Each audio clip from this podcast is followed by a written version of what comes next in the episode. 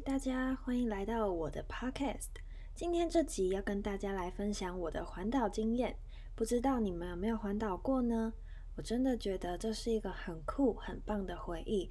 如果你们还没有去过，可以找时间跟朋友一起计划哦。那这次的环岛呢，我们总共去了八天七夜，然后我们使用的交通工具是机车。还记得那个时候我刚满十八岁，然后还没有去考驾照，所以这整趟旅程都是被别人载的，轻松了很多。那那时候我们第一站到了台东的多良车站，然后那时候是暑假，所以天气非常非常的炎热，然后骑车这样一路过来，到那边一下车，我们就马上去买椰子水来喝，是真正一整颗椰子的那种椰子水。这整趟旅程，我们几乎每一天都会安排玩水的行程，像是我们去了花莲的水源地沙坡党溪。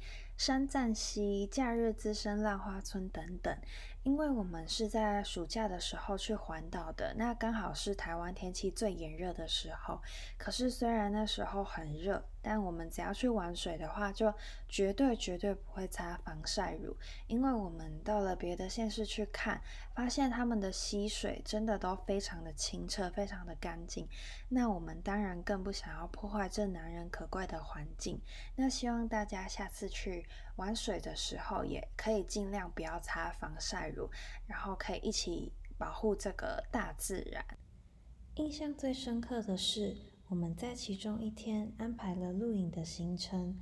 我们在来露营区的路上就采买了晚餐想要烹煮的东西，跟老板借了卡式炉跟一些锅子，就在大草地上 DIY 我们的晚餐。记得那个露营区叫做路境东岳，露营的露，环境的境，东部的东，岳父的岳。然后那个露营区是在宜兰，很推荐大家去那里，因为我们那时候去看到天上超级无敌多颗星星，是在平常都市看不到的美景，真的很多，而且很漂亮。然后那里也很大，很空旷。然后还有一个小小的喷水池，然后旁边也有一些桌子跟椅子，可以晚上的时候坐在那边，然后看着小朋友们玩水，听着老板放的歌，小酌一下，畅聊，真的超级适合大家去放松自己的。然后老板听说我们是来环岛的，还送了我们一手的啤酒，超级热情。那至于印象最深刻的一餐呢，应该是到了台北的时候，我们去了一间叫做屋顶上 The Top 的餐厅。那间位在于阳明山上，然后也很推荐大家可以去那里用餐，因为那里的气氛超级好，然后夜景也真的非常非常漂亮，还可以看到台北一零一超赞的，就是你晚上的时候看下去，就是整个灯光闪烁，超级超级疗愈。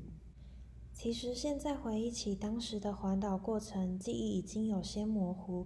可是真的觉得那时候的我们好厉害，居然骑车环岛了八天七夜，而且一切都非常平安，也很顺利。